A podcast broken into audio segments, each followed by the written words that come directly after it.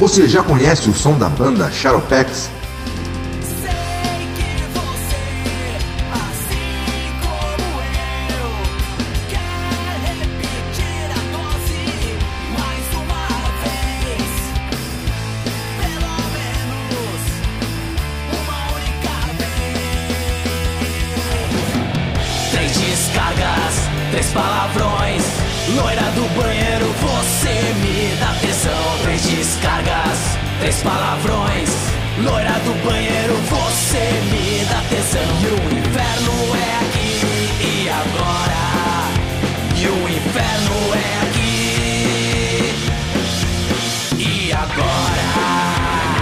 Músicas do Shadowpex no Spotify, Deezer ou YouTube. Aproveite e inscrevam-se nesse canal e sigam nas redes sociais. Teu desejo de fantasia eu vou realizar. Depois do show você já sabe ha, que vai rolar.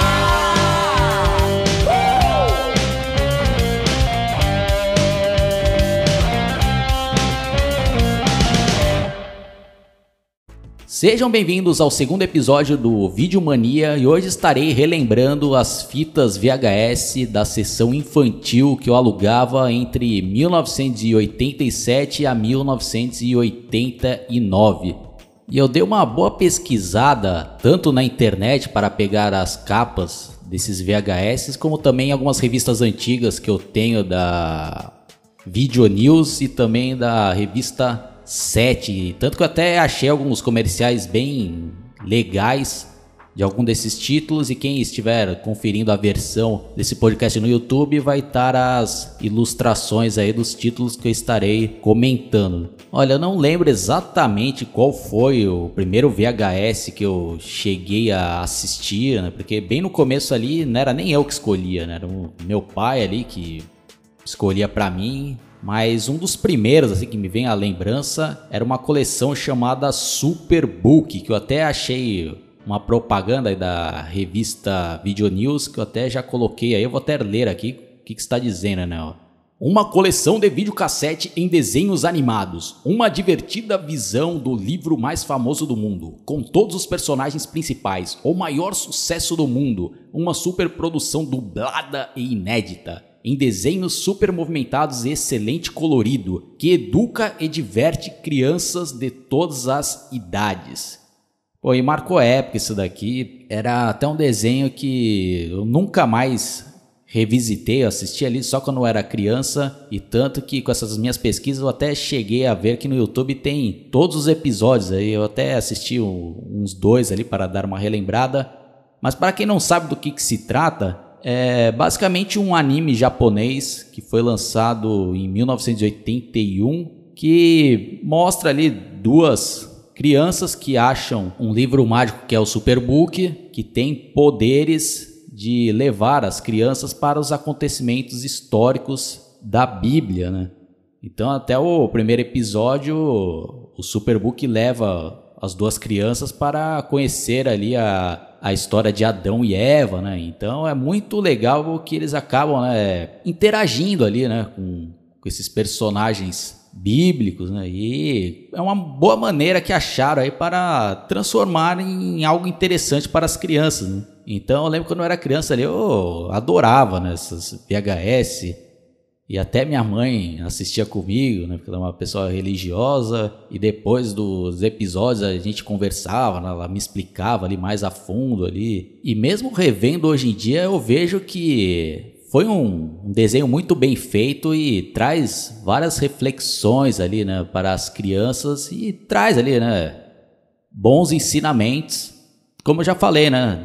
Transforma ali em algo mais atrativo para as crianças as histórias bíblicas e tem né, todos os ensinamentos ali e aquelas partes tristes da humanidade. Né? Eu lembro que eu até fiquei triste pra caramba na vez lá que eu assisti o episódio sobre Caim e Abel e eu lembro que teve uma cena que ficou até gravada no meu subconsciente que foi quando Caim mata o Abel, aparece ele ali caminhando e a voz de Deus condenando ele ali pela atrocidade que ele tinha feito com o irmão, né? E quando você é criança e começa a ter noção, né, da, das atrocidades que o ser humano é capaz de fazer, já começa, né, cair aquela aquela inocência que a gente tem, né, quando é criança, mas infelizmente faz parte do mundo e a gente tem que aprender a lidar com isso, né? Bom, então fica a minha recomendação, né? Quem pegou essa época, assistiu esse desenho, dá uma revisitada aí que eu acho que é bem interessante, não só pela nostalgia, porque realmente é um desenho muito bem feito. E pra galera aí do meu canal, que tem muitas pessoas jovens que não pegaram essa época e provavelmente não conhecem esse desenho, porque ele, com o passar do tempo, foi caindo no esquecimento, né? Não virou um clássico ali que ultrapassou gerações, né? Apesar que eu dei até uma conferida aí no YouTube que fizeram até uma nova versão, acho que nos anos 2000, já com já em 3D, mas fica a minha recomendação para vocês assistirem essa versão clássica aqui dos anos 80. E falando em desenhos que caíram no esquecimento e que ficaram ali na época dos VHS era um que se chamava O Natal do Ursinho Ted, lançado pela Hot Video. Vou até ler aqui a sinopse, que diz aqui o seguinte, ó. Enquanto o resto do mundo está se preparando para o Natal, todos os ursos em Beerbank estão prontos para dormir, todos exceto Ted, que quer descobrir o que é o Natal. Nesta encantadora história, Ted aprende que o Natal é uma maneira de amar, uma maneira de compartilhar é uma alegria que só pode ser encontrada no seu coração. Aí também diz aqui, né? Inclui também o desenho O Ursinho Ted no Dia das Bruxas, que era o episódio que eu mais gostava desse VHS. E pelo que eu pesquisei, é uma animação lançada em 1973, então já era algo ali antigo para mim mesmo naquela época ali, né?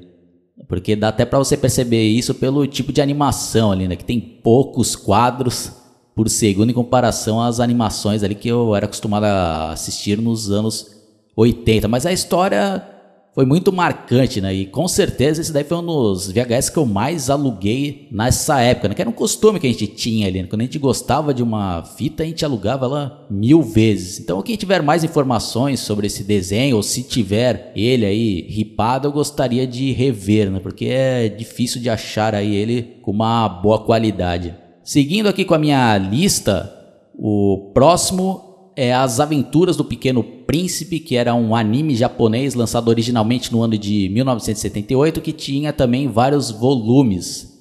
E a sinopse está dizendo aqui, né? O Pequeno Príncipe vive tranquilo no distante asteroide B612, numa atmosfera de paz. Ele limpa seus vulcões e cuida de sua rosa mágica, pegando carona em cometas. Ele conhece novos mundos, passa por aventuras e faz novos amigos. E é outro desenho que eu nunca revisitei.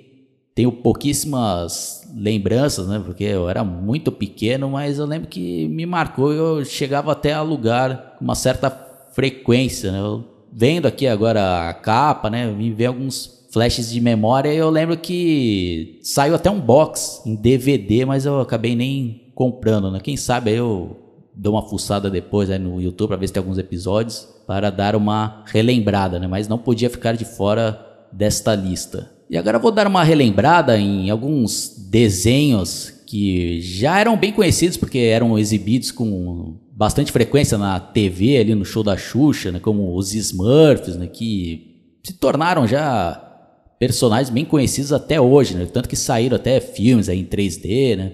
Mas alguns outros acho que também caíram um pouco no esquecimento, como era o caso de um que se chamava Os Snorkels. E até dando uma lida aqui, ó.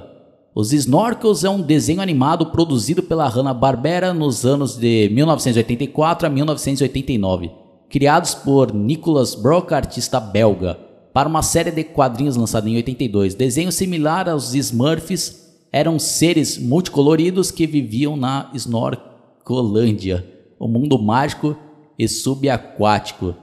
E eu adorava isso daqui. Eu lembro que tinha até uns VHS que eu alugava direto, né? Outro desenho que eu mesmo também tenho que dar uma revisitada que eu não lembro muita coisa, né? Mas eu lembro que, que era uma pegada bem engraçada, né? É parecido mesmo com Smurfs, né? Como essa própria sinopse está dizendo. Aí tinha vários outros, né, que também passavam ali no, no show da Xuxa, né, como aqueles desenhos do Popeye, Gato Félix, o Manda-Chuva e diversos outros, né? E um outro VHS também que fez um grande sucesso ali, que também passava no, no show da Xuxa, era a versão de desenho animado do Robocop, que eu também adorava, né, esse personagem.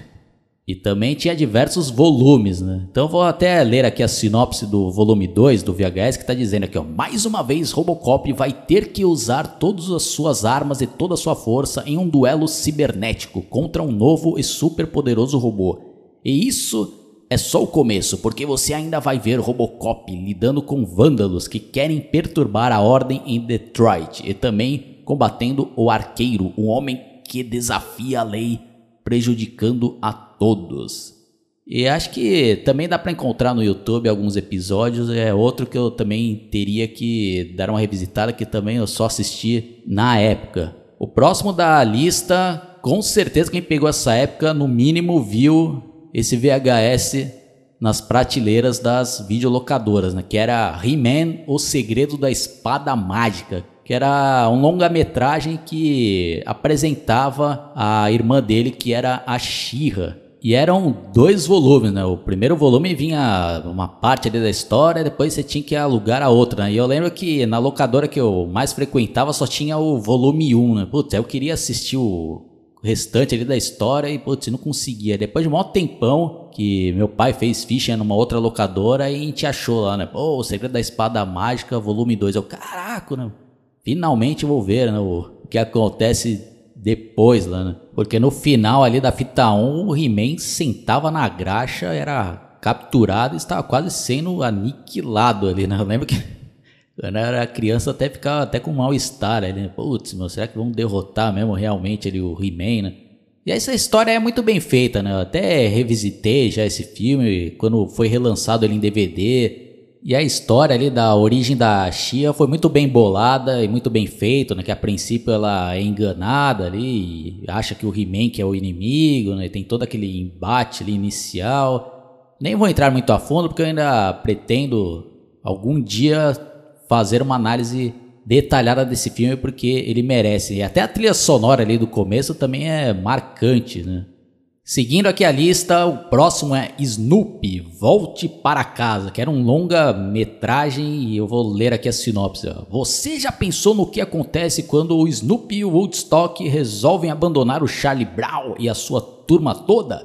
Charlie Brown e sua gangue não se conformam e vão atrás dos dois, com um berro na garganta, pedindo para que eles voltem. Incríveis aventuras, muita ação e músicas alegres que todo mundo vai aprender fácil e ficar cantando mesmo depois que o filme terminar. Depois deste filme, todos irão se apaixonar ainda mais pelas alegres e divertidas aventuras de Snoopy e sua turma. E além desse filme, também tinha outros VHS com aqueles episódios que passavam na TV e, se não me falha a memória, até com outros filmes. Né? O Snoopy já é bem conhecido, né? então nem vou perder muito tempo comentando. Bom, dando continuidade, outros grandes sucessos da sessão infantil dessa época eram os filmes da Turma da Mônica. Eu até achei aqui uma propaganda que diz aqui, né? A Transvídeo apresenta As Aventuras da Turma da Mônica, A Princesa e o Robô, Mônica, a Sereia do Rio. E tinha diversos outros títulos, mas eu escolho um aqui. Se eu tivesse que escolher um né, que realmente me marcou aí, foi o a estrelinha mágica, que diz até aqui, né, o seguinte aqui, ó. Tem até quatro historinhas, mas acho que a que mais me marcou foi essa daqui, a estrelinha mágica. Você já imaginou uma estrelinha sozinha, abandonada, que por acidente acabou caindo na terra? Sorte que a Mônica e o Cebolinha ajudaram a estrelinha amiga a retornar para o seu mundinho. Que era até um especial de Natal, né? Essa história. Eu lembro que fez um grande sucesso essa estrelinha mágica. Eu lembro que até saiu um brinquedo lá, que, de uma estrelinha que até acho que tinha luzinha que você ligava ali, né? Putz, marcantes, né? Marcou a infância de muitas pessoas, né? E mesmo esses outros aí que eu citei, né? Princesa e Robô, é, As Aventuras da Turma da Mônica, mas eu lembro que tinha um que agora eu não vou lembrar de cabeça qual que era o VHS, que eu lembro que eu aluguei um VHS que foi uma decepção absurda, porque eu tava acostumado a assistir as animações da Turma da Mônica, né? E um VHS que eu aluguei lá era tipo o teatro, acho que tinha ali, né? Com pessoas com fantasia da Turma da Mônica, né? Que tipo uns capacetes, putz, eu, eu criança já não gostava daquele, pô, isso daí não é Turma da Mônica, é, um, é uns cara vestido ali. Eu nem assisti até o final esse VHS. Se alguém lembrar qual que era esse título aí, deixe nos comentários. Bom, e como eu também já citei aí, né, o show da Xuxa, também não posso deixar de colocar aqui nessa lista alguns VHS da rainha dos baixinhos, né, que tinha aqueles longas metragens como Super Xuxa contra o Baixo Astral, que eu tive até a chance de assistir no cinema, né, foi um sucesso avassalador. E quando saiu em VHS, eu tinha uma amiga que era viciada na Xuxa. Eu sempre gostei mais da Angélica, mas eu gostava também, né? Da Xuxa e ela direto alugava esse Xuxa contra o Baixo Astral e sempre me fazia eu assistir, né? E eu também fazia ela assistir os VHS que eu alugava, né? E tinha também aquele Lua de Cristal. E outra coisa também que até me veio à memória esses dias aí que tinha uns VHS com especiais do show da Xuxa. Que até hoje acho que eu nunca cheguei a assistir. não lembro se era melhores momentos, né? Se alguém tiver essas informações. E eu mesmo depois vou até dar uma fuçada no YouTube para ver se não riparam isso daí colocaram. Que hoje em dia deve ser interessante ver esses VHS aí com melhores momentos do show da Xuxa. Outro grande sucesso das videolocadoras era Transformers o filme. Não é esses mais modernos aí, era um longa-metragem da série clássica lançado em 1986. Né? A sinopse aqui do VHS diz: Ano de 2005 e o poderoso Transformer está preso num conflito de idade. Os valentes Autobots estão planejando uma invasão ao seu planeta Cybertron para libertá-lo da ocupação dos malvados Decepticons. Entretanto, os Decepticons também têm planos de invasão. Sob o comando do malvado Megatron, os Decepticons atacam Autobot City, localizado no planeta Terra resultou em uma furiosa batalha e numa grande vitória dos Autobots, que conseguem expulsar os Decepticons. Mas isto custou-lhe muito. O poderoso líder Autobot passou para outra Magnus. Os Decepticons frente ao menor poder de força. Ah, vou até parar por aqui porque os caras exageraram nessa sinopse. Os caras já estão praticamente contando quase que o filme inteiro e de uma maneira que não está muito bem escrita, né? Que geralmente eu sempre destaco, aí, né? Falo mal bem, pô, na época dos VHS escreviam sinopses muito bem feitas, mas no caso dessa daqui, acho que deixou a desejar. Né? Tanto que nem termina aqui, coloco três pontinhos. Bom, enfim, né? Era um filme que também chegou a passar na Globo ali na sessão da tarde. E era também um filme que tinha uma parte ali que era bem triste, né? Porque um dos personagens principais vai pra vala ali. Né? Mas é um filme que marcou época, né? Sem contar na trilha sonora que era espetacular, né? Até o tema era daquele Stan Bush. Quem gosta e conhece o Grande Dragão Branco já sabe de quem eu estou falando. E tinha até tema aqui daquele Vincent de Cola que também fez a trilha sonora do Rock 4. Né? É um show à parte essa trilha do Transformers, o filme.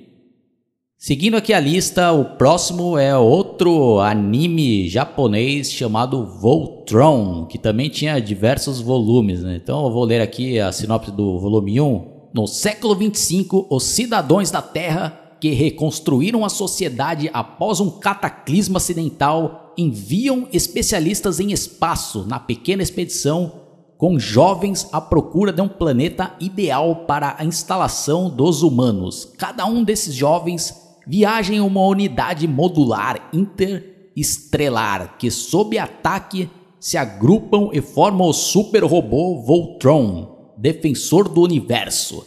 Esta trilogia simboliza o valor do trabalho em equipe. Como indivíduos, os jovens expedicionários são vulneráveis, porém, unificados em Voltron, tornam-se formidavelmente poderosos, capazes de combater as forças do mal em cada emocionante episódio, produção de 1985, é, lançado aqui no Brasil em VHS pela Look Video. E é outro também que eu só assisti na época e não tenho tantas lembranças, né? Com outros aí que eu acabei revisitando é, já na minha fase ali de adolescente ou de adulto, né? Mas nas minhas pesquisas eu lembrei aqui desse Voltron e que na locadora que eu alugar, eu acho que só tinha o volume 1, acho que o 1 ou 2. Eu lembro que faltava lá e eu não.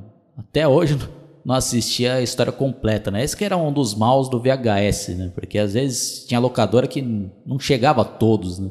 Aí outro que eu também só vou citar aqui, que era Robotech, que também tinha diversos volumes, mas também era outro que eu não conseguia assistir a série toda, porque na locadora lá só tinha alguns volumes e eu ficava perdidão na história, porque acho que o que eu alugava lá já era na metade da série, então só fica essa menção aqui.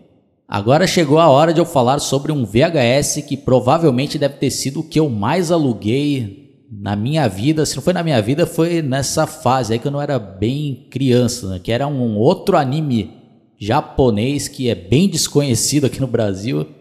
E tinha disso, né? No, na época do VHS saía muita coisa ali, né? Entre eles, alguns animes que ficou ali só no VHS, né? Nem chegou a passar na TV, como era o caso de um chamado Iron Man 28, lançado pela Hot Video. Essa daqui eu nem vou ler a sinopse, porque tá muito mal escrito e vocês não vão entender praticamente nada, né? Mas tentando fazer um resumo, esse anime fala sobre um garoto que é filho de um expert na construção de robôs, né? Então ele criou esse Iron Man 28, que é um robô gigante, e os controles foram parar na mão desse menino aí, né? Que é o Ricardo, né? Que, que lá no Japão é outro nome, acho que é Shotaro Kaneda, né?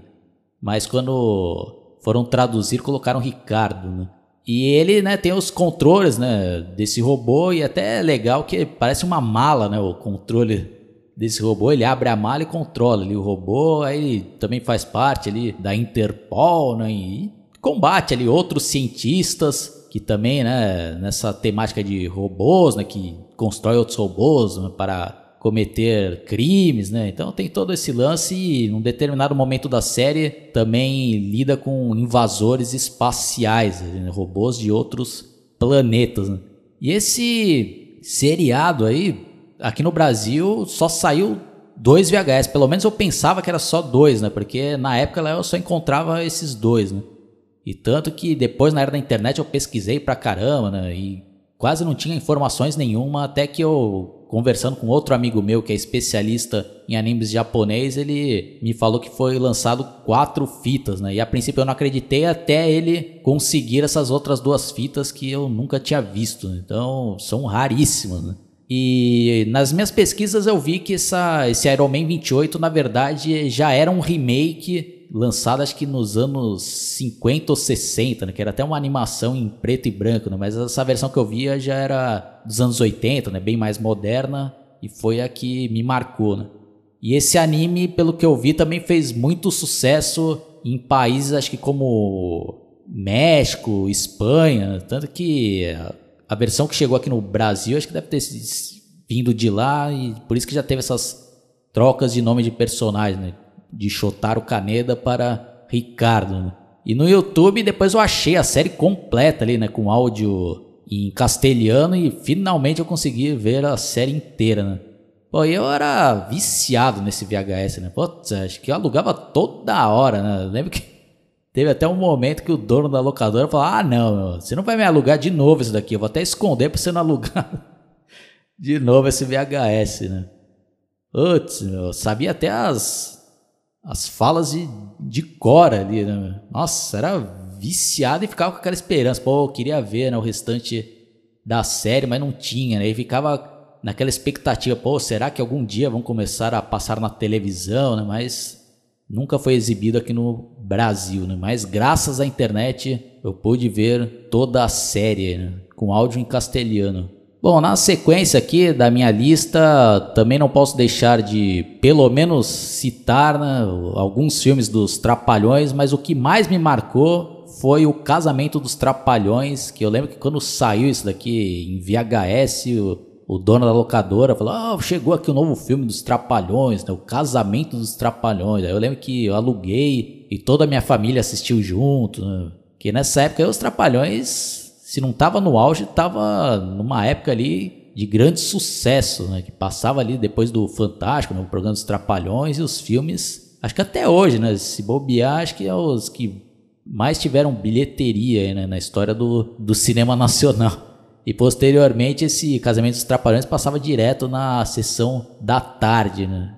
Agora outro VHS que marcou a minha infância era do filme chamado Labirinto, a magia do tempo, que era até estrelado pelo David Bowie e Jennifer Connelly. E eu conheci esse VHS por causa dessa minha amiga que eu já citei lá, né? Que ela adorava esse filme ela também alugava com uma certa frequência e ela que me apresentou esse filme, né? Eu vou até ler aqui a sinopse do VHS. A partir de um terrível desejo, o que parecia impossível tornou-se realidade. Sarah desejou que duendes viessem buscar seu irmãozinho e Jerry, o rei dos duendes, atendeu o seu pedido, levando o garotinho para o castelo dos duendes. Sara decide resgatar o seu irmãozinho, antes, porém, precisa passar pelo labirinto, um lugar mágico e cheio de criaturas encantadoras e travessas. E aí então encontra-se face a face com o poderoso Jerry. Junte-se a Sara que nesta aventura repleta de mistério, fantasias e personagens adoráveis. É um filmaço esse daqui, pessoal. Quem não assistiu, fica a minha recomendação. É uma espécie de conto de fadas moderno, né? E também traz, né, toda uma lição ali, né? Então, principalmente quando você é criança ou pré-adolescente, esse tipo de filme tem mais impacto, né? Pode ser que um adulto assistindo ele pode até achar mais bobinho, mas mesmo assim também tem a grande performance do David Bowie que também tem vários musicais, né? E para encerrar essa minha lista de VHS da sessão infantil entre 1987 a 1989 foi a invasão e o grande sucesso do Jaspion e do Changeman. Né? E eu lembro como se fosse hoje, uma vez que eu fui na locadora e meu pai perguntou lá pro dono, ah, o que, que tem aí de novidade né, de VHS para o meu filho aí, né? Ele, ah, pô, chegou aqui uns super-heróis japoneses aqui que eu acho que ele vai adorar, né? E pegou lá as capas dos VHS, uma do Changeman e outra do Jasper. Pô, quando eu vi aquele VHS ali dos Changeman, né? Aqueles super-heróis japoneses, cada um com uma cor, né? Com os uniformes. Nossa, aquilo lá me chamou a atenção. E do Jasper também com aquele uniforme metalizado, naquela né? armadura, né? Caraca, eu lembro que até o primeiro que eu aluguei foi até Changeman, né? Putz, aí eu viciei, né? E depois, né, começou a ser exibido na TV, né, pela Rede Manchete e foi um, um sucesso avassalador, né? Então nem vou entrar muito a fundo no Jasper e no Change, porque no meu canal tem até uma playlist que eu faço análise mais detalhada, tanto do Jasper como do Changeman. Tem até um podcast que eu explico ali detalhadamente como o Jasper e o Changeman chegaram aqui no Brasil, então já fica essa minha recomendação. Então é isso daí, pessoal. vou terminando por aqui. Esses foram os VHS que eu me lembro, né? Eu também fiz uma pesquisa e provavelmente eu devo ter esquecido alguns, mas lembrando, essa lista é entre 1987 a 1989, né? Posteriormente, depois teve né? vários outros VHS ali infantil, né? como Tartarugas Ninjas, os negócios ali já dos anos 90. Né? Então é isso daí, pessoal. Se você também pegou essa época e tem outros VHS aí da sessão infantil que eu não citei aqui, que você alugava e gostava, deixem aí nos comentários. Se você caiu aqui por acaso, dá uma checada na playlist Videomania, nos outros episódios. Clique no sininho aí, caso você estiver escutando esse podcast pelo YouTube. Se inscreva no canal e se você estiver escutando pelo Spotify, Google Podcast ou alguma outra plataforma, também se inscrevam e dê uma fuçada no canal que provavelmente vai ter outros podcasts do seu interesse. Beleza, pessoal? Então, vou terminando por aqui e até a próxima. Falou!